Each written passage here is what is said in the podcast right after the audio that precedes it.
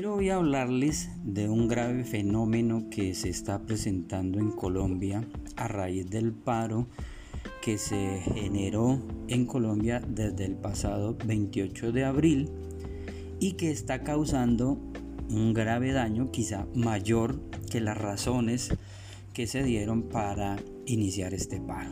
Hablemos de las diferencias sociales. En Colombia, mayormente la izquierda está utilizando la lucha de clases, los pobres contra los ricos. Y lo está haciendo como un arma política a través de una confusa ideología con la que últimamente les ha dado por buscar el poder, vendiendo el odio de clases y resentimiento social como su arma principal para llegar a la presidencia y obviamente al gobierno. El problema original es la falta de sentimiento común, de criterio y amor por el pueblo, algo que desafortunadamente le hace falta, yo diría, al 99% de nuestros corruptos políticos en este país. El problema de América Latina es la gran cantidad de pobres que hay y no los muy pocos ricos que tenemos. Hay desde luego que castigar esas riquezas malavidas que no provienen del trabajo ni de las ganancias honestas y lícitas, que provienen del narcotráfico, que provienen del contrabando, que provienen de cuanto negocio ilícito existe. Pero hay que tener presente que la posibilidad de hacer dinero en actividades empresariales es la base del progreso.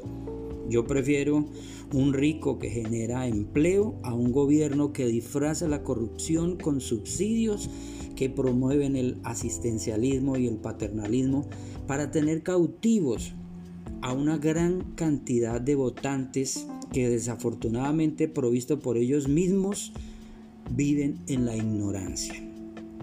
En lugar de fomentar el emprendimiento que les genere empleo, educación, salud y prosperidad integral, les generan una serie de miserias para tenerlos allí, amarrados como quien eh, les da eh, unos alivios que no realmente no les van a servir a futuro para nada. Yo digo que en la medida que tengamos más ricos con la capacidad de invertir en fábricas, en maquinarias, pues habrá menos pobres. Es que en la riqueza es donde hay paz, donde hay seguridad, donde hay libre competencia, garantías a la propiedad y a la justicia.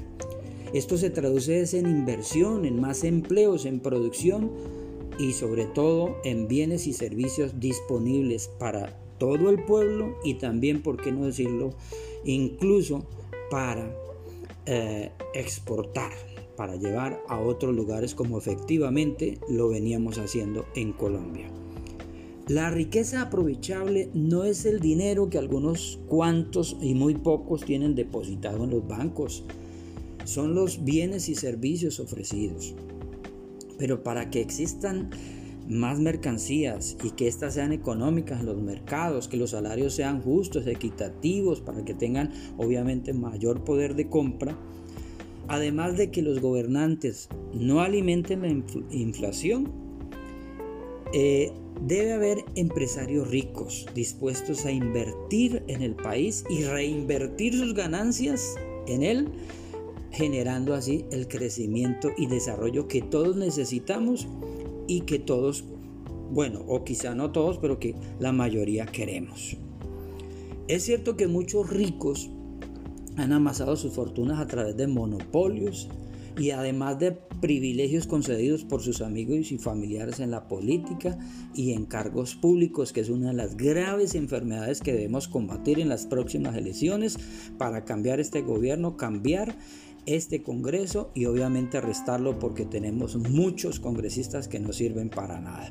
Incluso ahora se les dio por aumentarlo con 16 curules más, cosa que no me gusta porque esas curules no van a ser realmente para eh, las víctimas, sino que van a ser producto de una serie de patrañas que se ha inventado mm, algunos eh, senadores y representantes de la izquierda. Es, hablemos pues del tema, porque ese tipo de riqueza mercantilista debe desaparecer. Los dueños de, de la mayoría de Colombia hay que mirar de qué forma se les cobra más impuestos y que equilibren la balanza económica en el país. Pero por el contrario hay que fomentar las iniciativas de quienes emprenden, arriesgando sus ahorros en actividades empresariales que generan riqueza. A estos hay que facilitarles la labor, en lugar de aplastarlos con vanas regulaciones, controles, costos y complicaciones legales innecesarias, porque si hay algo bien complicado es hacer empresa en Colombia y esto tiene que cambiar. Hablemos de un ejemplo y es el estado de California en los Estados Unidos. Es la región del mundo donde hay más millonarios con relación al número de habitantes. Pero allí también es donde hay, se ha concentrado el trabajo de millones de colombianos centroamericanos y de todas partes del mundo, víctimas en su mayoría de las malas políticas que sufren en, nuestros países de origen o en los países de origen de ellos, donde los gobernantes se empeñan en acabar con los ricos a través de impuestos, expropiaciones y la devaluación de la moneda como, nos pasó, como les pasó a nuestros vecinos allí en Venezuela.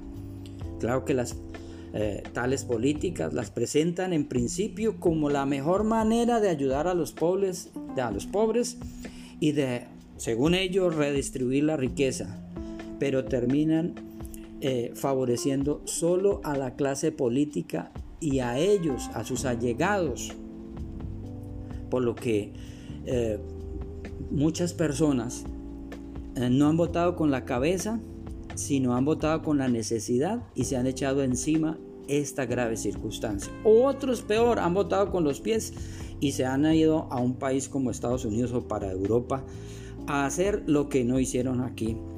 Y yéndose a países donde ser rico no es mal visto. Nosotros tenemos que reflexionar al respecto. No por ir a acabar la sarna, matemos al perro. Donde no hay ricos, todos son pobres. Miremos, reitero, lo que está pasando en Venezuela.